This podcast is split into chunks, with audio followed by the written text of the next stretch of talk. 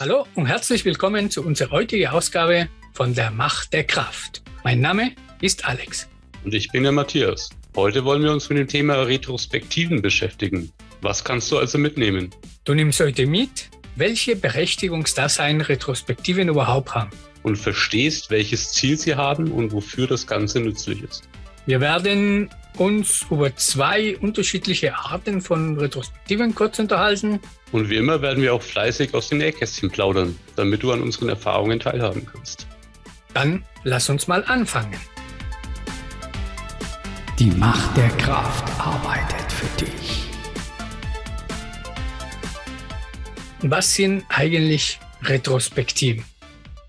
Eine Retrospektive ist ein Treffen, in dem wir irgendwas erreichen wollen. Aber bevor wir uns das näher anschauen, Retrospektiven ist ja so ein schickes Wort. Ne? Was bedeutet retrospektiv eigentlich, Matthias?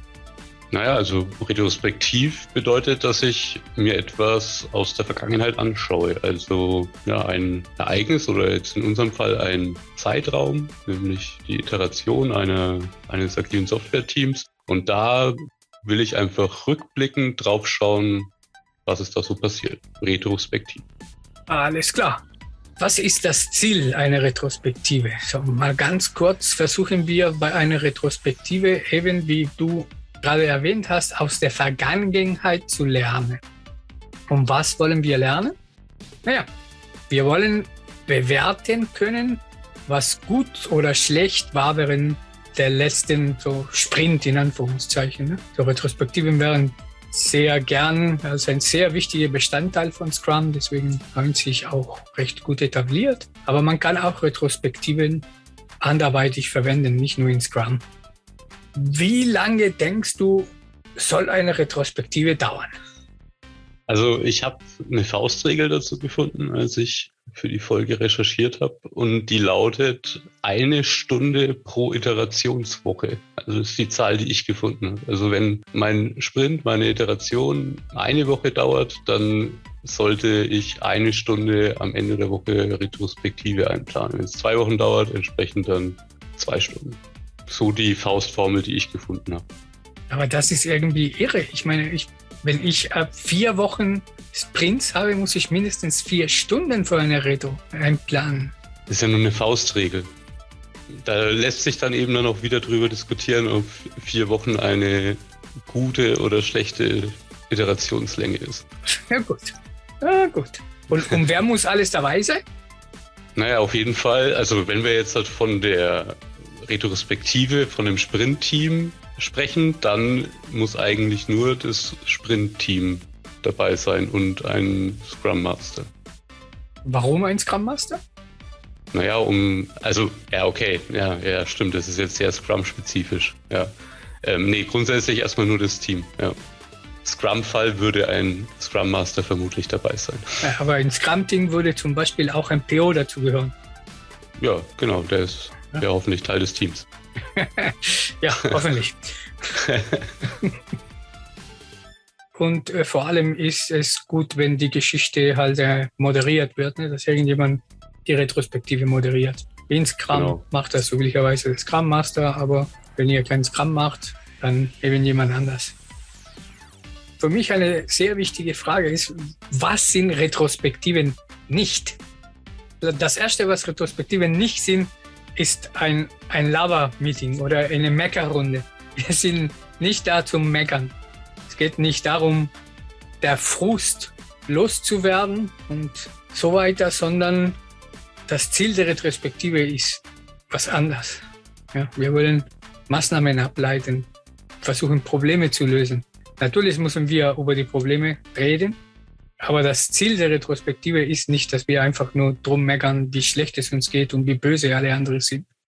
Das ist für mich der erste wichtige Punkt. Und der zweite total wichtige Punkt, der Knopf an unsere vorherige Folge, eine Retrospektive darf nie ein Blame Game werden. Mhm, ja. Das sind zwei für mich ganz wichtige Punkte. Das heißt, wir müssen fokussiert arbeiten, Probleme ansprechen, ja, aber sich nicht drauf aufhängen. Jetzt weiß ich aber auch ungefähr, worauf du hinaus willst und jetzt kann ich auch was sagen.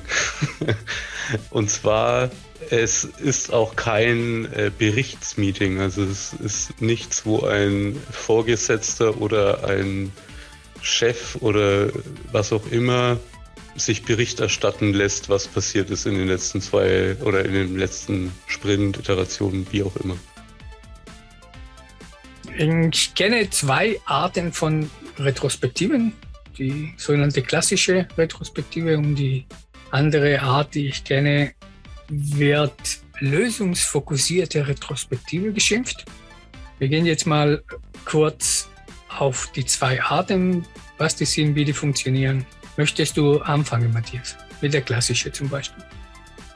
Also so wie ich jetzt eine klassische Retrospektive kenne, ist es erstmal ein Sammeln von was lief gut, was lief schlecht und dann letztendlich darüber diskutieren, wie man das ändern kann, sozusagen. Eine klassische Retrospektive hat einen bestimmten Aufbau und den gehen wir jetzt mal kurz durch. Die erste Phase der Retrospektive ist der sogenannte Set the Stage, also eine Art Intro. Was passiert da alles, Matthias? Naja, also so wie ich es kennen würde, da jetzt dann erstmal so die Grundregeln der Retrospektive an sich geklärt werden. Also dass jetzt zum Beispiel ähm, die Las Vegas-Regel, ja, also dass alles, was in der Retrospektive gesagt wird, bleibt in der Retrospektive, nichts dringt nach außen. Jeder kann offen kommunizieren, niemand muss sich zurückhalten sozusagen. Und ja, so kenne ich so diesen Set-Stage-Teil. Ja, super. Auch deckt sich auch mit, mit meinen Erfahrungen. Nicht nur die, die Las Vegas-Regeln, sondern auch die, sollte man auch immer erwähnen, man geht davon aus, dass jeder so gut gearbeitet hat, wie sie könnte bei den gegebenen Umständen.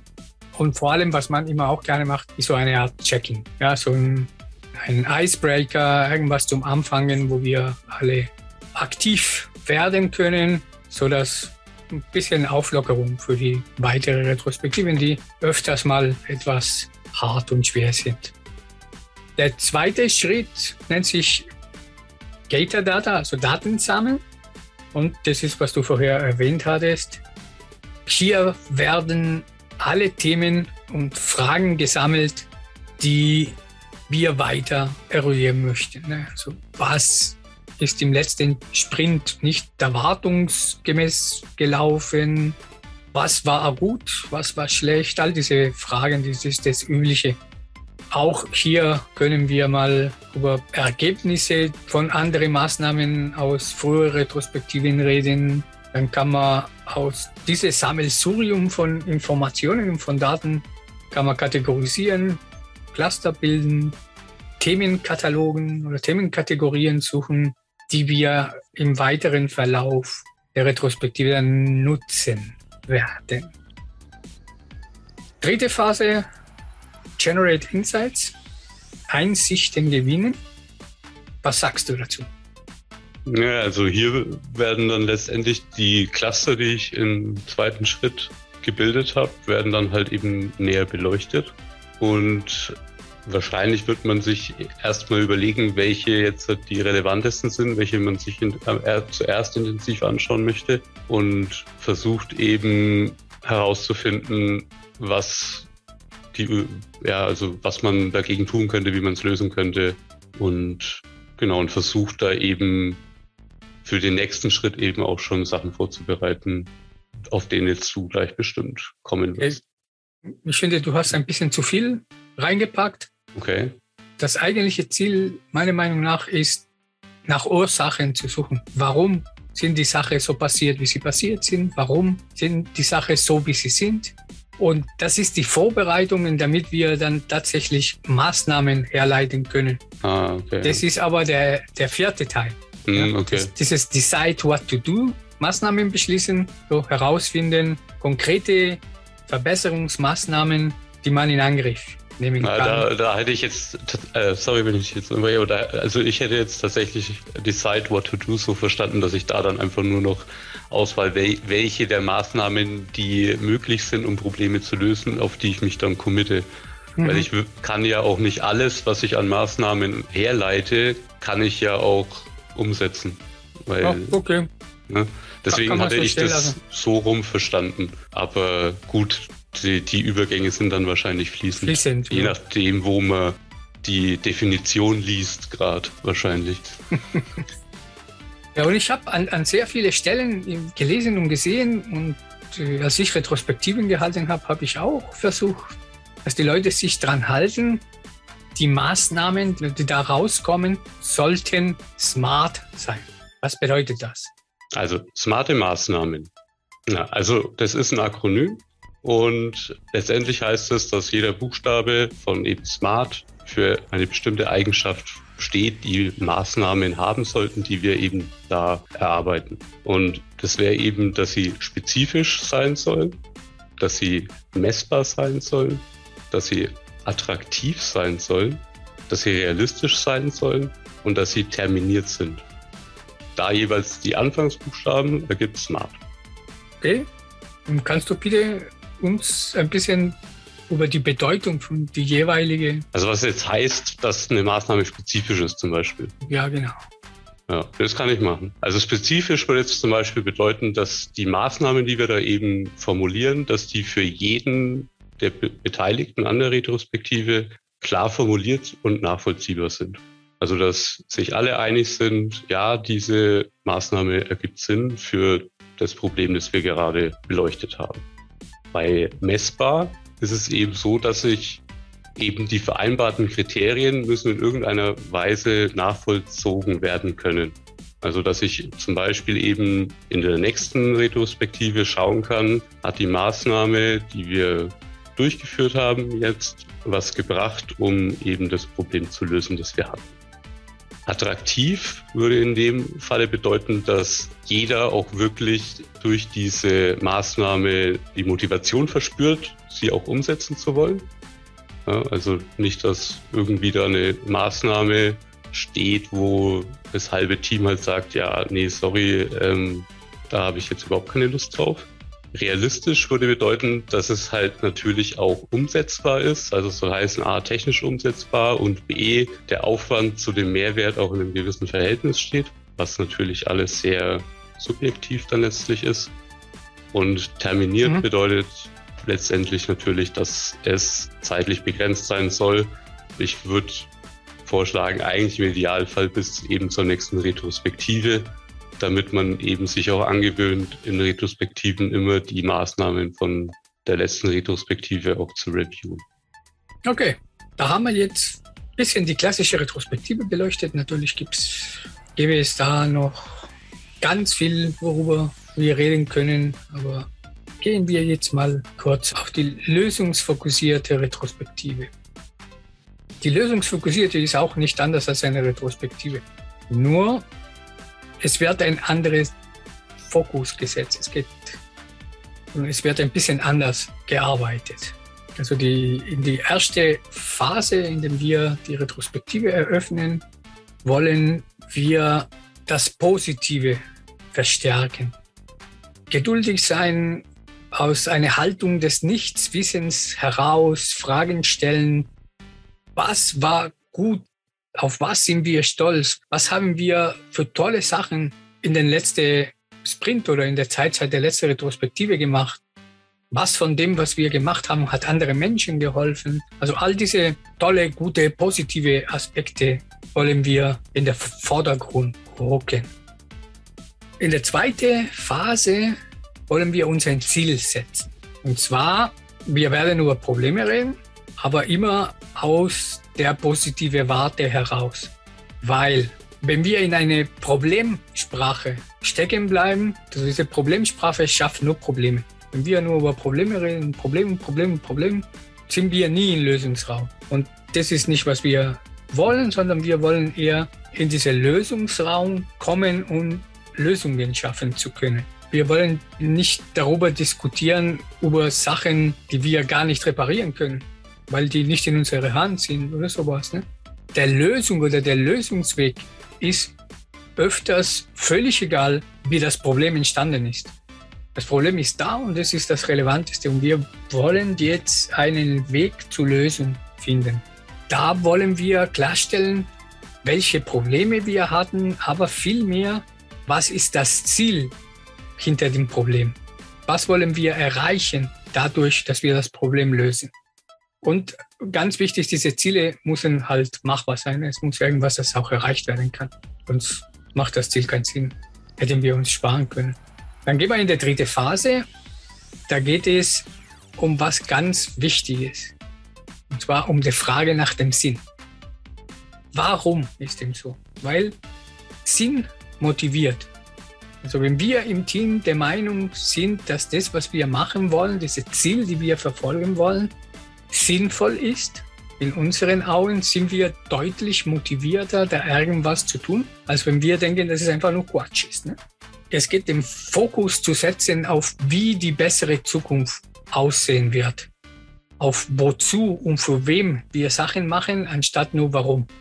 Da beantworten wir Fragen wie, wenn das Ziel erreicht ist, ne, welche Auswirkungen hat es auf uns? Und welche Auswirkungen hat auch auf andere Menschen, die nicht im Team sind? Ja, wer spürt welche Auswirkungen? Unterschiedliche Perspektiven beleuchten. Dadurch, dass wir jetzt einen Sinn an der Sache haben und unterschiedliche Auswirkungen definiert haben. Also anhand von diesen Auswirkungen können wir sagen, was können wir machen, damit diese Auswirkung real wird. Und dann geht es in die nächste Phase, geht es darum, anzufangen, irgendwas zu tun. Ja, Sachen, die funktionieren, wollen wir öfters und besser machen. Sachen, die nicht funktionieren, werfen wir weg, machen wir was anderes. Es ist völlig in Ordnung.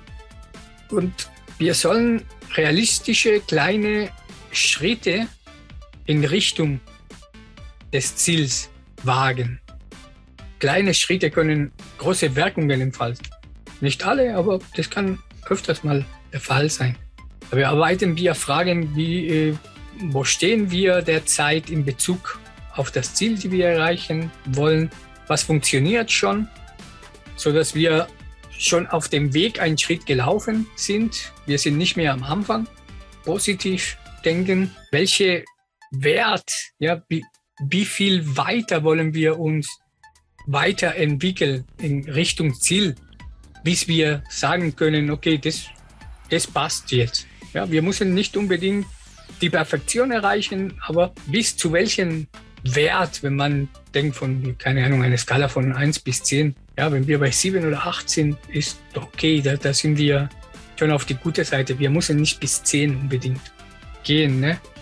Und auch Fragen wie, was muss es passiert sein, damit ich, ich einen Schritt weiter nach vorne gerutscht bin? Ne?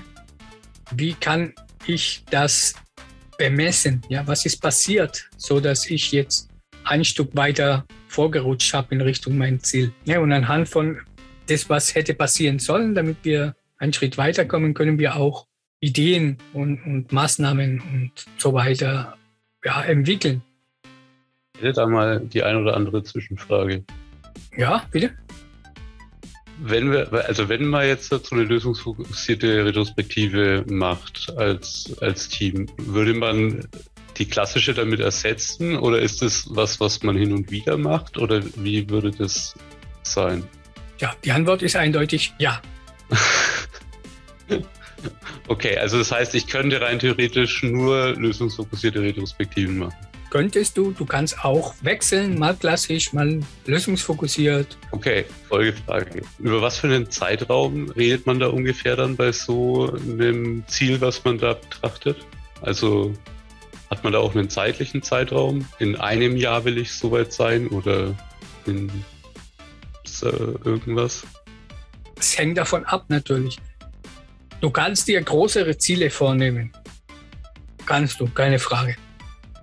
Du hast dabei aber das Problem, du musst die verfolgen und so weiter. Das wäre eben jetzt meine nächste Frage. Halt. Sofort. Also, ob man dann im Prinzip quasi, wenn man ähm, jetzt hat, nach einer Iteration wieder eine, eine ähm, lösungsfokussierte Retrospektive macht, ob man dann im Prinzip das Ziel, das man sich beim letzten Mal gesteckt hat, einfach reviewt und guckt, wie weit ist man und ähm, kann man auf dem Weg, ist einem irgendwas Neues aufgefallen, was man machen könnte. Genau, aber ich habe tatsächlich sowas noch nie gemacht, also eine lösungsorientierte Retrospektive. Das ist gerade sehr interessant. Also zu versuchen zu antworten, nochmal, ja, du kannst dir größere Zeiträume nehmen, aber meine persönliche bevorzugte Möglichkeit wäre, nimm kleinere Schritte. Auch wenn du ein großes Ganzen in Gedanken machst, dann mach kleinere. Nimm dir kleinere Ziele, die auf diese größere Vision, nennen wir es mal, zählen, die du in, in der Zeit, die du zwischen Retrospektiven hast, am besten mal ausprobieren kannst, mal ja, weiter in der Richtung bewegen kannst. Mhm. Aber es, es spricht nicht dagegen, in meinen Augen, größere Sachen sich vorzunehmen. Ich würde versuchen, sie dann in kleinere Schritte aufzuteilen und dann zum Beispiel von jetzt bis zur nächsten Retrospektive fangen wir mit diesem Schritt. Dann bei der nächsten Retrospektive gucken wir, wie weit wir sind, wie weit wir gekommen sind in Richtung unserer große, großes Ziel. Und dann gucken wir mal, ob wir noch eine Maßnahme, noch irgendeinen Weg ausprobieren wollen, noch weiter uns in diesen Weg zu den großen Ziel bewegen wollen oder das, was wir bereits erreicht haben, reicht. Mhm. Wie gesagt, ich muss nicht zur Perfektion mich ausarbeitet, weil irgendwann einmal ist der Aufwand, den du betreiben musst, äh, zahlt sich nicht mehr aus für die Verbesserung, die du daraus bekommst. Ja, okay.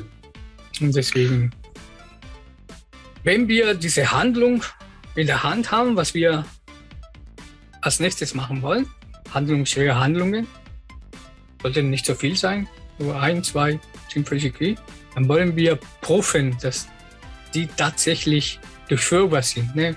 Wir prüfen, dass es realisierbar sind.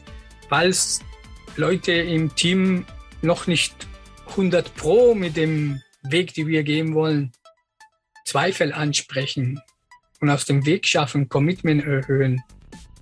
Wie zuversichtlich sind wir, dass wir den nächsten Schritt oder die nächsten Schritte auch tatsächlich machen werden, machen können, vielleicht machen dürfen?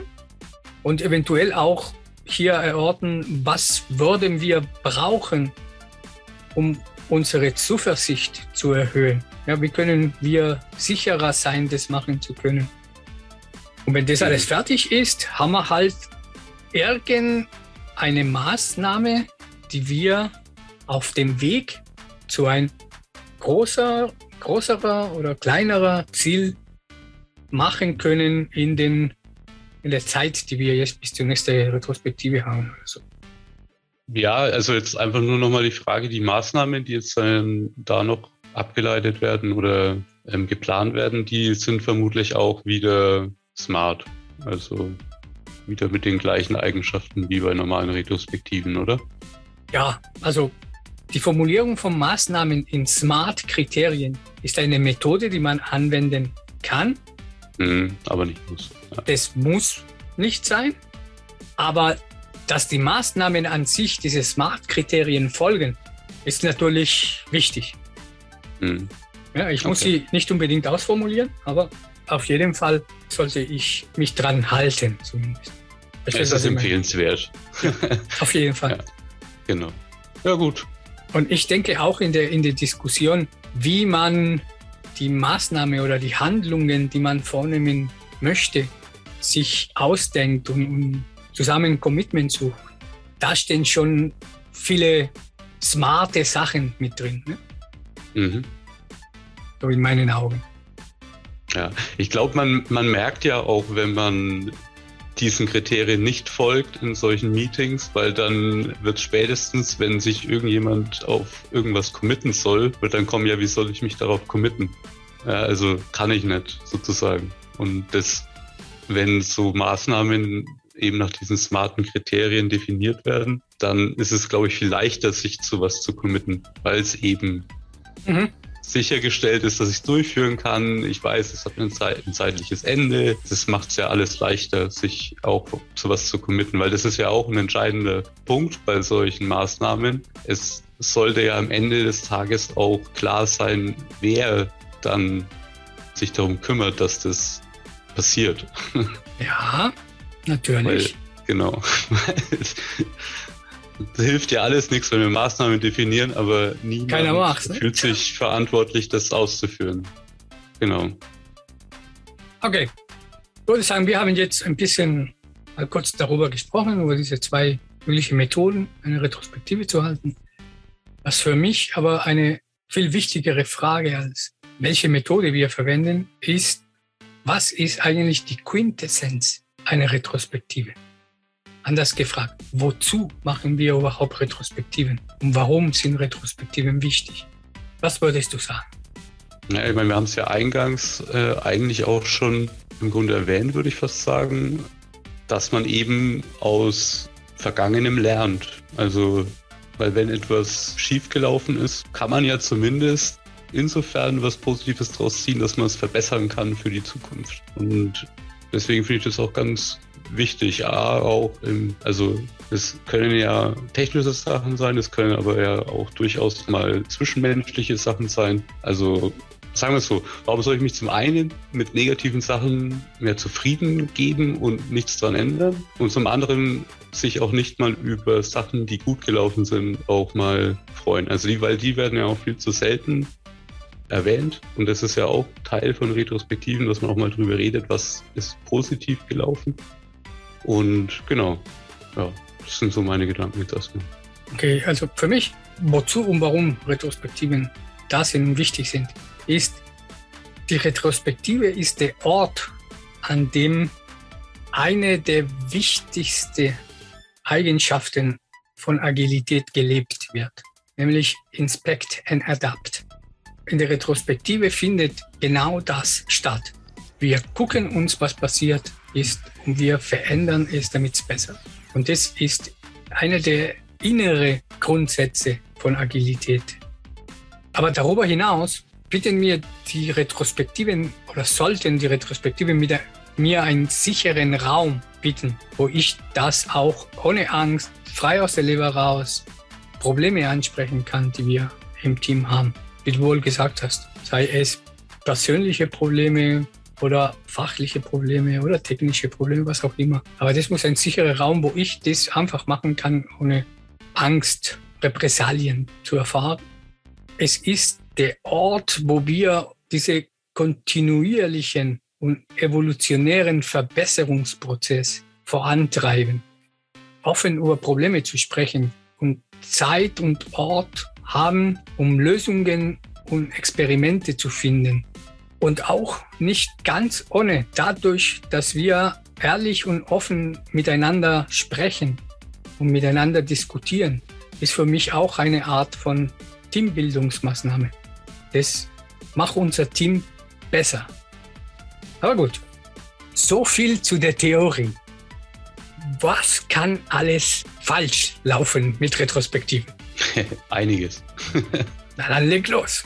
Ja, also ganz beliebte Sache, oder was ist ganz beliebt, aber ähm, was ich halt auch selbst in meinen ja, frühen Jahren häufig erlebt habe, war halt, dass man zwar über Probleme gesprochen hat und auch ja, Maßnahmen abgeleitet hat, durchaus, aber sich, also anfangs sich niemand eben verantwortlich gefühlt hat, weil es wurde auch niemand benannt, der sich darum kümmert. Da hat man dann immer schön in der nächsten Retrospektive dann festgestellt, dass sich nichts geändert hat. Wir haben das gleiche Problem noch immer.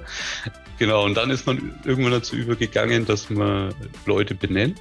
Dann kamen wir aber gleich zum nächsten Problem. Wir haben uns zu viele Maßnahmen vorgenommen, weil man konnte jetzt natürlich auch nicht ja, sich vorstellen, dass nur eine Person sich jetzt vielleicht um so eine Verbesserung kümmert, sondern da muss ja dann schon jeder im Team irgendwas machen, um das zu verbessern. Das heißt, wir haben uns zu viel vorgenommen, selbes Problem, die Hälfte der Sachen wurde dann eben nicht umgesetzt und das führt halt dann ganz schnell zu Frust auch, weil ja, wie gesagt, es ist halt besser, wenn man in kleinen Schritten vorwärts geht aber auch jedes Mal heute auch das schafft, was man sich vornimmt.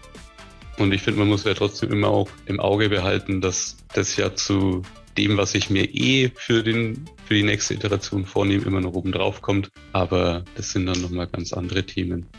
Was kann noch schieflaufen? Was ich auch erlebt habe, sind eben Vorgesetzte, die gerne in Retrospektiven drin sitzen, damit sie natürlich auch schön alles mitbekommen, was abläuft.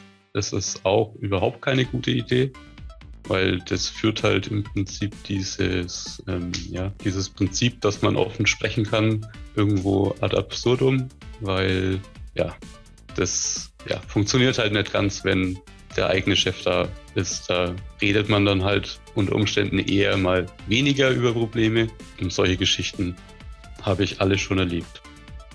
Genau, was haben wir denn noch? Also Dinge, die ich jetzt nicht selbst erlebt, aber quasi gefunden habe, sind eben so Geschichten wie, dass die Ziele zu schwammig formuliert werden. Also, ne, wie wir es vorhin auch schon mal als Beispiel hatten, einfach die Kommunikation verbessern oder ja, wir müssen mehr refakturieren, so als Maßnahme, oder wir müssen mehr Tests schreiben, oder, oder, oder. Das sind halt alles Sachen, die sind irgendwo zu schwammig formuliert. Das ist halt eben so ein beliebtes Problem. Äh, was haben wir denn noch? Ach ja, genau. Dass man, das habe ich tatsächlich auch selbst erlebt, dass eben tatsächlich Maßnahmen vergessen worden sind, also dass sie überhaupt sich vorgenommen worden sind und danach wurde nie wieder geprüft, ob die Maßnahme überhaupt erfolgreich war oder nicht. Das kommt wohl auch häufiger vor. Okay. Ich hätte noch ein paar andere Aspekte, die jetzt nicht nur aus der Maßnahme oder aus der Sicht, die du jetzt hattest, sondern vielleicht auch eine andere Sicht. Mhm. Also öfters werden Retrospektiven einfach nur als Alibi gehalten. Keiner will wirklich was machen, aber wir müssen eher eine Retrospektive machen. Also machen wir einen Termin und ja, quatsch mal eine Runde. Ne? Das ist genau das, was wir am Anfang gesagt haben. Eine Retrospektive ist nicht da, damit wir halt eine Gelegenheit haben, mit, miteinander über das Wetter zu quatschen, sondern um Verbesserung herbeizuführen. Dann gibt es auch Menschen, die keine Bereitschaft oder im, im Team ist keine Bereitschaft, Retrospektiven zu machen, weil es keinen Sinn daran gesehen wird. Auch habe ich mal ja, Retrospektiven erlebt, die so dermaßen monoton und tot langweilig war. Das hat keinen Spaß gemacht, daran teilzunehmen. Und auf der anderen Seite habe ich Retrospektiven beigewohnt, wo, wo die Moderatorin so dermaßen abgefahrene Methode verwenden wollte, dass du sagst, ihr habt ja alle einen Knall oder was? Wir sind hier zum Arbeiten, ne? Also, keine Ahnung, stell dir vor, du musst einen Sprint tanzen. Hä? Da weiß ich nicht, was ich damit anfangen soll, ne? Aber gut, ja. sei dahingestellt. Und eine der großen Probleme, die ich sehe in Retrospektiven ist dieses Kreislauf des Scheiterns. Also es ist oft einfach, Probleme zu finden. Aber diese Probleme werden nicht gelöst. Viele der Gründe hast du schon genannt, aber auch diese Haltung von der Satz muss in diese Folge, tut mir leid, es muss. Das haben wir schon immer so gemacht. ne? Ja, wieso sollen wir jetzt was ändern? Das haben wir schon immer so gemacht und es funktioniert halt irgendwie. Ja, wir haben uns an die Schmerzen gewöhnt. Ne? Mhm. Das ist einfach bäh. Und ja, äh, aber auch sehr beliebt. Sehr beliebt. Ja, die Idee ist toll, aber das können wir bei uns nicht machen. Mhm. Ja, wieso nicht? Wieso nicht? Zumindest kann man es probieren. Heißt nicht, dass es ein Erfolg sein wird, aber wenn wir es nicht probieren, dann wissen wir es nicht. Oder auch total beliebt. Ja, coole Idee, klingt gut, aber wir haben im Moment so viel zu tun. Wir wollen jetzt keinen anderen Fass aufmachen, oder? Da kriege ich die Krise. Diese Gedanken muss man irgendwie loswerden, damit Retrospektiven wirklich erfolgreich durchgeführt werden. Wie man das macht, da gibt es zigtausend Theorien, wollen wir jetzt nicht darüber reden, aber vielleicht in eine zukünftige Folge können wir sowas mal aufgreifen ich habe in meinem Leben sehr viele Retrospektiven gehalten, sehr viele Retrospektiven beigewohnt, mitgemacht, mitgefiebert. Und natürlich gibt es positive und negative Erlebnisse, auch abgefahrene Sachen. Und das mit dem Tanz, dein Sprint, da konnte ich nichts damit anfangen. Aber äh, hattest du irgendwelche Highlights, die du vielleicht erwähnen möchtest? Also ich hatte vor einigen Jahren mal, habe ich an einer Retrospektive teilgenommen, wo unser, also wo die Retrospektive als Analogie ein Fußballspiel genommen hat. Also ich persönlich fand den Ansatz sehr interessant. Also er hat im Prinzip diese 90 Minuten, ne, ist quasi der Sprintverlauf gewesen. Und die Leute sollten halt in diesen 90 Minuten, also in dieser Timeline sozusagen, positive und negative Events und sowas wappen. Also grundsätzlich fand ich diese Idee gut. Was mir an der Umsetzung dann letztlich nicht gefallen hat, war das, was, was vielleicht auch realistisch war, weil wir halt natürlich mehr Arbeit vielleicht reinstecken mussten in diesen Sprint, aber das Ganze ging halt in eine Nachspielzeit sozusagen. Ne? Also ne, wir waren damals in einem Umfeld, unsere Sprints sind häufig nicht ganz so erfolgreich gelaufen, was das Sprintziel angeht. Also wir haben, also das habe ich ja auch schon in einer der letzten Folgen mal erwähnt, äh, wir haben uns dann häufig eben überschätzt, also wir haben zu viel in den Sprint reingenommen und dann sind entweder Dinge runtergefallen oder Leute haben eben ja, Überstunden gemacht. Und deswegen gab es dann diese Nachspielphase, der Nachspielzeit. Und die Bedenken, die ich dann damals im Team so hin und wieder gehört habe, also wir haben uns dann natürlich im Nachgang auch ein bisschen über die Retro unterhalten. Also bei einigen kam es halt so an, als ob quasi äh, durch diese Aufteilung in diese 90 Minuten Nachspielzeit, das so suggeriert worden wäre, dass das normal wäre, diese Nachspielzeit. Ne? Also bei einigen ist es so angekommen, als ob man versucht, es zu normalisieren, dass mehr Arbeit geleistet wird.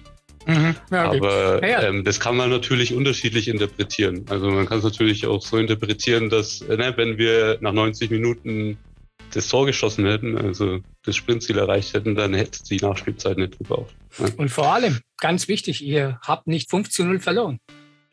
Richtig. Und wenn, dann haben wir es zumindest in die Verlängerung geschafft. Genau. Ähm, nee. Und es gab keine Elfmeterschießen. Also, nee. Aber das war tatsächlich so die außergewöhnlichste Retro, an der ich teilnahm. Und ich fand die eigentlich ganz cool. Ja, klingt interessant. Genau, und so, um jetzt mal ein Gegenbeispiel zu nennen, also was ich gar nicht mehr kann, also das, da fällt es mir tatsächlich unglaublich schwer, auch dann noch sinnvoll mitzumachen, sind halt wirklich diese Plus, Minus, also ne, was, was war gut, was war schlecht, schreibt mal eure Zettel längst mal an die Wand. Weil da habe ich einfach irgendwie die Erfahrungen gemacht, dass ja gefühlt in jeder Retrospektive dann das gleiche bei uns an der, an der Wand hing. Und da waren wir dann eben auch in, in einer dieser Bad Practices, die ich ja vorhin dann auch erwähnt hatte, dass ja du schon gar, also dadurch, dass die Probleme immer wieder da waren, konntest du, waren es so blöde Probleme, dass, äh, wo du keinen Einfluss zum Beispiel drauf hast oder so, kannst keine Maßnahme ableiten, beziehungsweise wir waren damals zumindest nicht in der Lage, eine sinnvolle Maßnahme abzuleiten. Das heißt, in next die Woche drauf hast du exakt wieder die gleichen Probleme dran gehabt. Und wenn man dann halt nicht auch mal die, die Variante ändert, wie man die, die Retro macht, dann wird es halt irgendwann echt mühselig. Und ja, ich glaube, in der Zeit hat sich dann auch so eine gewisse Abneigung gegenüber Retrospektiven, also in dem Format plus minus bei mir manifestiert. Gutes Stichwort, gutes Stichwort, Matthias. Also jetzt wollen wir die Frage beantworten, müssen Retrospektiven überhaupt sein? Ja, also jetzt rein von der Wortbedeutung nach wie vor ja. Also wir sollen auf jeden Fall versuchen, aus der Vergangenheit zu lernen. Aber für mich persönlich, die klassische Retrospektive, die wir jetzt heute besprochen haben, ist nicht das einzige Mittel, das zu erreichen. Mhm, genau, so sehe ich das auch. Retrospektiven sind gut, sind wichtig. Wir müssen und sollen aus der Vergangenheit lernen. Keine Frage. Wie wir das machen, ist die Frage. Für mich ist die Retrospektive an sich steht und fällt mit dem Moderator. Wenn der Moderator eine an das Team angepasste Retrospektive auf die Beine stellen kann, heißt Methoden verwendet, die für das Team passend sind. Nicht das abgefahrenste, nicht das langweiligste, nicht immer das gleiche, dann können Retrospektiven sehr gut funktionieren. Aber wichtig ist, bis sie gehalten und bis sie moderiert werden. Die Retrospektive ist nicht da, damit der Moderator sich in Glanz und Gloria darstellen kann, ja. sondern damit Ergebnisse erzielt werden. Aber ohne eine anständige Moderation mit, mit Bedacht ausgewählte Methoden und Techniken führt sehr oft dazu, dass die Retrospektive ins Wasser fällt. Ja, vor allem wenn man dann auch das Gefühl hat, wenn der Moderator nicht bereit ist, wie soll man sagen, ähm, sich dem Team anzupassen sozusagen, sondern erwartet, dass sich das Team, der mit seiner Methode, die er gerade ausgewählt hat, halt anpasst sozusagen. Mhm. Ja. Also wenn dann da auch noch so eine Versteifung stattfindet und dann hast du halt ganz schnell Verweigerungshaltung im Team und, und, und die, die Retrospektivhaltung des, des Lernen aus der Vergangenheit ist für mich ein Muss.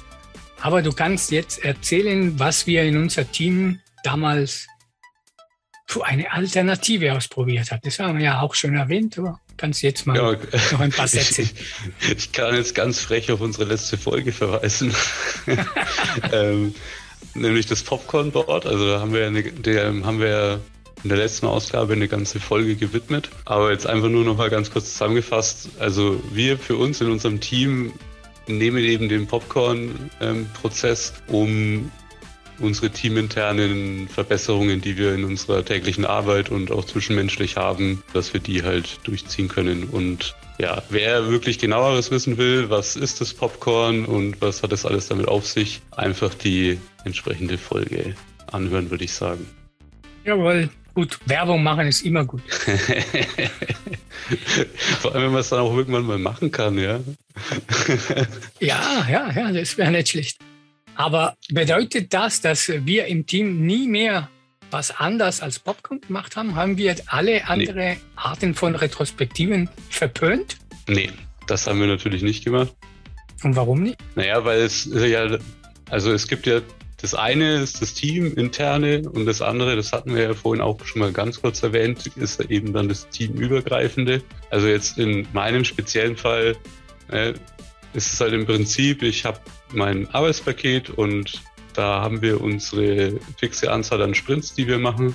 Und innerhalb der, also für jede Sprint-Iteration machen wir jede Woche im Team eben diesen Popcorn-Prozess, aber mit den Stakeholdern für das Projekt, wo wir gerade arbeiten, machen wir auch Retrospektiven, aber halt in größeren Abständen. Also zur Hälfte des Arbeitspakets und am Ende des Arbeitspakets machen wir dann jeweils eine klassische Retrospektive in dem Sinn.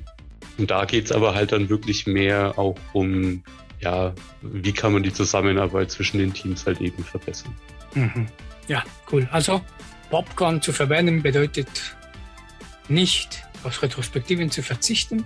Ich sehe das Popcorn-Board als eine kontinuierliche Retrospektive, die wir über die Zeit durchführen und natürlich, wie du gut gesagt hast, für andere Retrospektiven, die wir zum Beispiel, wie gesagt, mit dem Stakeholders oder was auch immer oder teamübergreifend, wo nur den, nicht nur den Team betreffen, haben sich die klassischen Retrospektiven gut oder weniger gut geeignet. So, letzte Worte, Matthias. Ja. Fast zusammen. Ja, also letztendlich kann man nochmal zusammenfassend sagen, Retrospektiven an sich wichtig, also Lernen aus der Vergangenheit wichtig. Mit welcher Methode wir das machen, eher nicht so wichtig. Hauptsache, wir machen das und wenn wir es machen, also wenn wir die eine klassische Retrospektive durchführen, dann eben im Idealfall mit einem guten Moderator, der in der Lage ist, ja, wie soll man sagen, auch unterhaltsame und nicht einschläfernde Retrospektiven zu halten. Sehr empfehlenswert auf jeden Fall. Aber man kann auch durchaus andere Prozesse wie eben zum Beispiel den Popcorn-Prozess nutzen, um aus ja, Vergangenem lernen zu können. Vielen Dank. Bin voll bei dir. Nicht ungewöhnlich. und ich würde sagen, ja, das war's, gell? Mhm das ist dann auch wieder das Ende der Folge. Du hast heute viel über Retrospektiven gehört, warum sie wichtig sind, aber auch warum sie häufig nicht funktionieren. Dieses Wissen kann dir helfen, in Zukunft bessere Retrospektive zu halten oder zu erleben. Oder vielleicht auch eine andere Methode zu finden, die bei der stetigen Verbesserung unterstützen kann. Wenn dir diese Folge gefallen hat, würden wir uns freuen, wenn du sie weiterempfiehlst. Und wenn du keine Folge verpassen möchtest, kannst du natürlich auch gern unseren Podcast abonnieren. Dann verabschieden wir uns bis zum nächsten Mal. Da wollen wir uns unterhalten über Lernen. Lernen in und außerhalb der Arbeit. Also, bis dann. Bis dann. Die Macht der Kraft arbeitet für dich.